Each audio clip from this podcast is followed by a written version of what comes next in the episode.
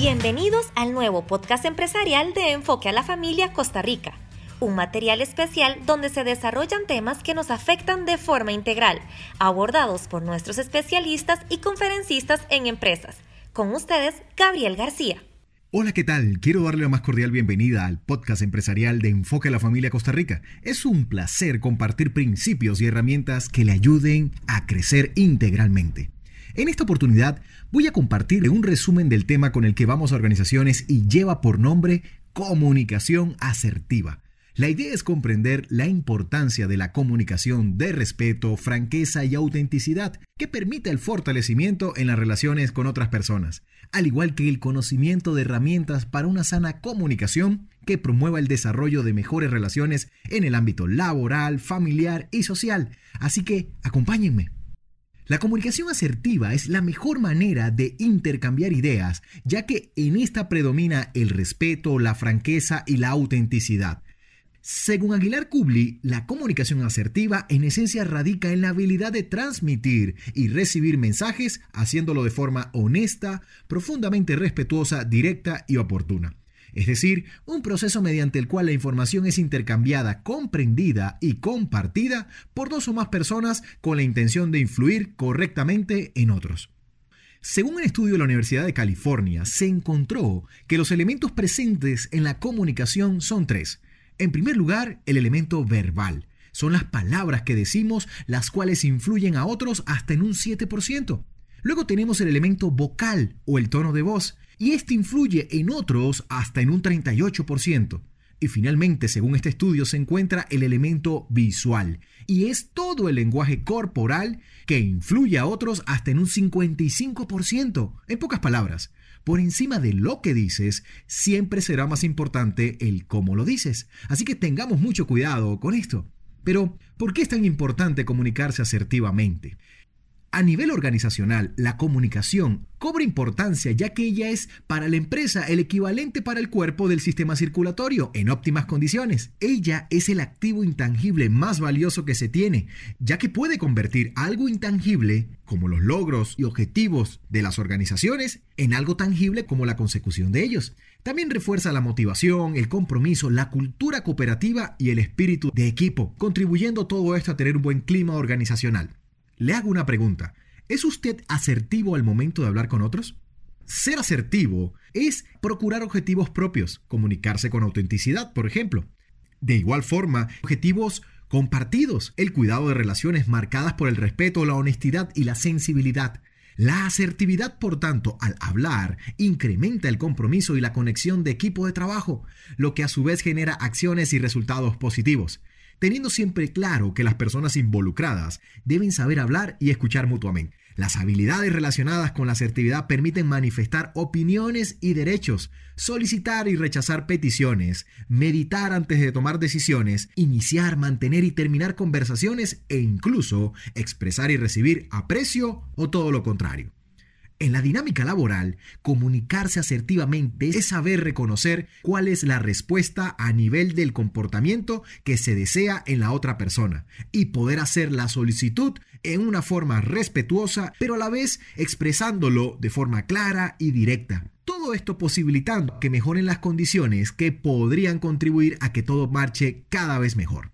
Quiero compartirle una historia relacionada y lleva por nombre Don Dolores. Don Dolores es el gerente de proyectos desde hace 15 años de una importante compañía. Un lunes a primera hora de la mañana recibe una importante llamada de su superior. Está a punto de ser aprobado su tan anhelado proyecto de reingeniería. Luego de unos minutos cuelga el teléfono y rápidamente anota todo lo que debe hacer para llevar a cabo esta importante obra junto a un montón de planos y documentos y sale corriendo por el pasillo llevándose por delante a una colaboradora. Cayendo ambos al suelo, se ponen de pie y sin disculparse continúa su carrera. Luego irrumpe en la oficina de Andrea. Dándole un sobresalto, le informa bruscamente que acaba de obtener la aprobación para el proyecto. Luego le dice con voz altiva, deja todo y concéntrate en el nuevo proyecto. Andrea le replica que está a punto de terminar otro proyecto, pero Don Dolores, sin dar más palabra, sale a toda prisa hasta la oficina de Carlos, a quien le transmite el mismo mensaje. Recibe básicamente un similar cuestionamiento. Don Dolores le ordena a Carlos dejar en espera el proyecto actual y dar prioridad al nuevo proyecto. Le entrega los documentos y se va dejándolo aturdido. Don Dolores echa un vistazo a su reloj y sigue corriendo a la oficina de Juan, al cual entrega las nuevas indicaciones para el área y le dice que si tiene alguna pregunta estará de regreso en su oficina aproximadamente a las 3 de la tarde. Regresa todo a prisa a su escritorio y se pone a trabajar en la planificación pendiente. Cuando aparece Carlos con algunas preguntas sobre el antiguo proyecto en el que está trabajando, don Dolores no lo puede creer. Le informa que no debe pensar en ninguna otra cosa que no sea el proyecto de reingeniería. Y en ese momento suena el teléfono, toma la llamada y le hace señas con la mano a Carlos que se vaya. Mientras está en su reunión de planificación, todos se reúnen y comentan lo molestos por el cambio de prioridades. Tienen muchas preguntas que ninguno puede responder y todos deciden no acatar la nueva orden, sino esperar a que el gerente regrese. Al salir de la reunión, Don Dolores se encuentra con este escenario de mucha confusión y cero avance en el proyecto de reingeniería. ¿Qué le parece esta historia? Es interesante ver el impacto negativo de la mala comunicación. ¿Qué cosas cambiaría, le hago la pregunta, en esta historia para que el desenlace no sea tan fatídico?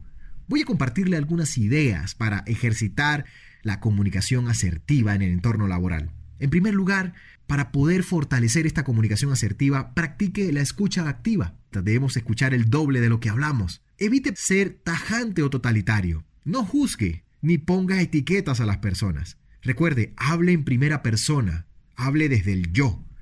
Conozca sus reacciones, conózcase a usted mismo. Utilice el lenguaje no verbal como un aliado, no como su enemigo a la hora de conversar con otras personas. Y finalmente, como recomendación, mantenga a raya sus emociones, aprenda a canalizarlas y con esto lograr el máximo de empatía. En definitiva, practicar la asertividad te pondrá en un mejor escenario para negociar, conseguir que las otras personas comprendan tus puntos de vista y como resultado alcanzar con mayor facilidad tus objetivos y los objetivos organizacionales, profesionales y de vida. El llamado entonces es a convertirnos en una pieza del equipo fácil de sobrellevar y difícil de olvidar, apacible para liderar e imposible para estancar, indispensable para brillar y único en su lugar. Todo esto con la ayuda de una bien desarrollada comunicación asertiva. Esto fue parte del tema comunicación asertiva. Quiero invitarle, si desea que llevemos este tema a su organización, nos escriba al correo empresarialcr.enfoquealafamilia.com. Se lo repito, empresarialcr.enfoquealafamilia.com.